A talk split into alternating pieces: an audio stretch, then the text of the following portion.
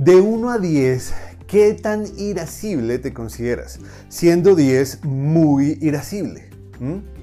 Pues todos luchamos con la ira y la justificamos de muchas formas. Es más, parece estar de moda sentirse airado en este tiempo o enojado eh, con los gobiernos, con la iglesia, con el que piensa diferente a nosotros.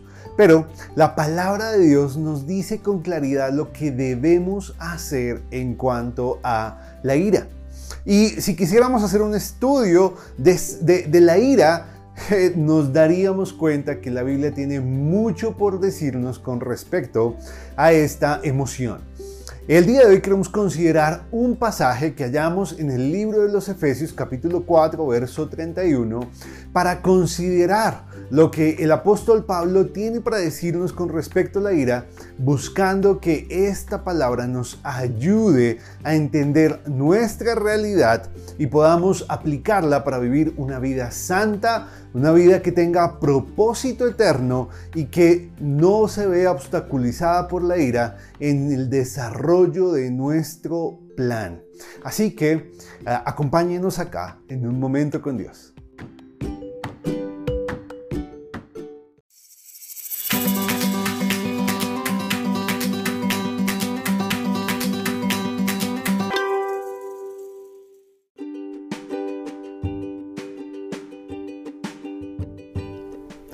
Nuestro pasaje del día de hoy lo encontramos en la carta a los Efesios capítulo 4 versos 31 y 32. Dice, Quítense de vosotros toda amargura, enojo, ira, gritería y maledicencia y toda malicia.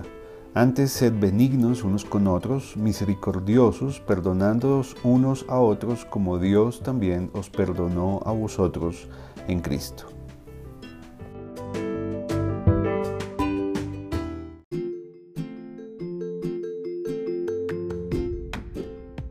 Este pasaje comienza de una forma muy especial, es una orden.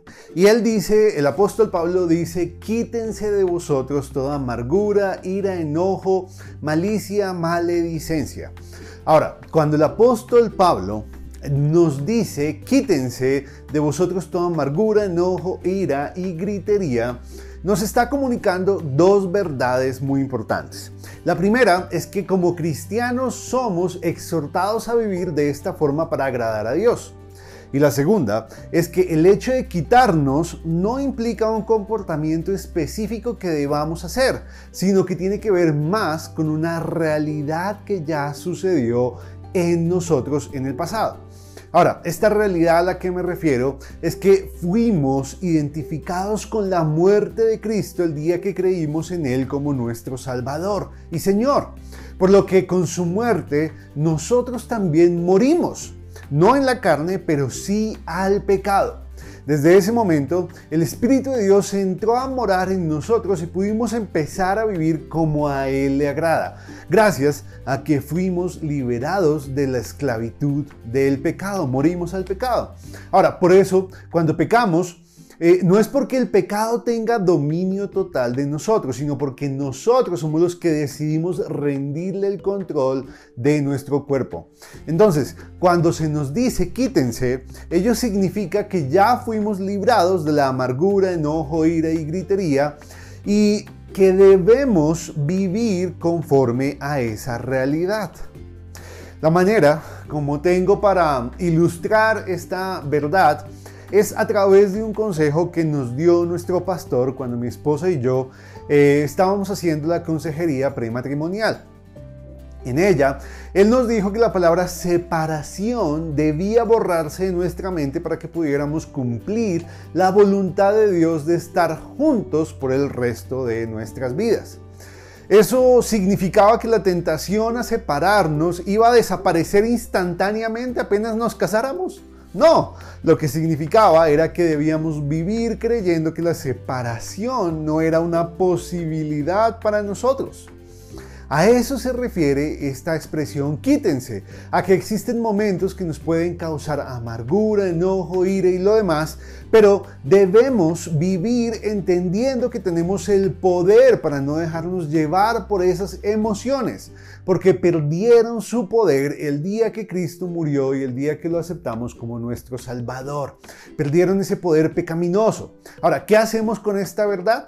Pues debemos guardarla en nuestro corazón y reemplazar con ella los pensamientos que normalmente tenemos cuando estamos sintiéndonos amargados, enojados o airados.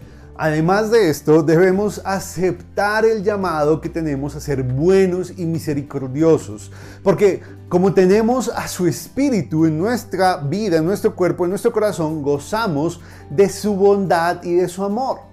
Ahora, ¿cómo podemos expresar esta bondad y amor? Perdonándonos unos a otros. Y hablando de perdón, me gusta que este verbo se nos presenta en plural, porque así como somos víctimas, también podemos ser los verdugos que le causen daño a otros. Así necesitamos ser perdonados y perdonar, haciéndolo como Dios lo hizo con nosotros, eh, a través de Cristo, asumiendo el costo que eso implica, sacrificándonos y si es necesario ofreciéndonos para estar bien con nuestro prójimo.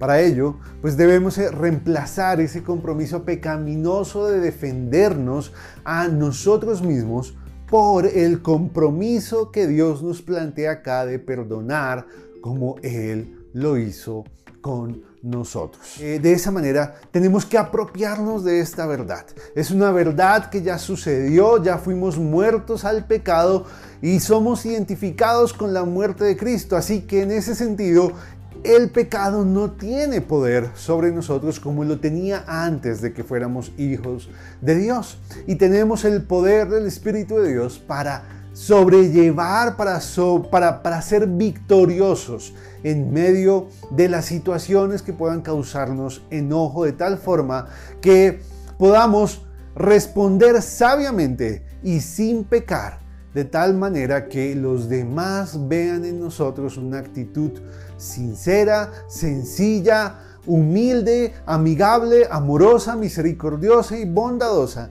Y de esa manera ellos también sean eh, motivados a hallar en Cristo lo que nosotros ya hemos hallado.